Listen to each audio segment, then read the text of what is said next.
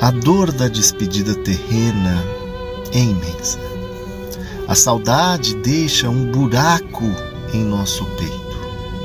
E a dúvida do reencontro, por vezes, nos balança o coração.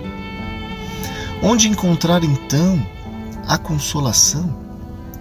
O conforto está justamente naquele que nos afirmou ser o caminho, a verdade e a vida. Jesus realizou imensas obras. Curou cegos, mudos, paralíticos, ressuscitou os mortos, mas nada se compara ao maior das suas obras, que é a vida continua. A ressurreição simboliza justamente a sobrevivência do espírito frente ao corpo orgânico, mostrando que somos do lado de lá aquilo que construímos aqui. Aos poucos, a ciência dá pequenos passos para entender o que o embaixador divino nos trouxe há dois mil anos.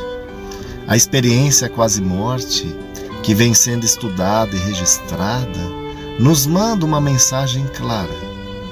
Religião e ciência de mãos dadas, a fim de provar ao homem material que ele é um ser espiritual.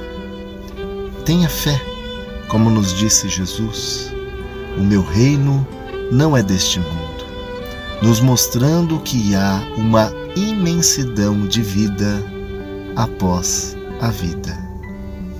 Paz e luz da página Evangelho Raciocinado.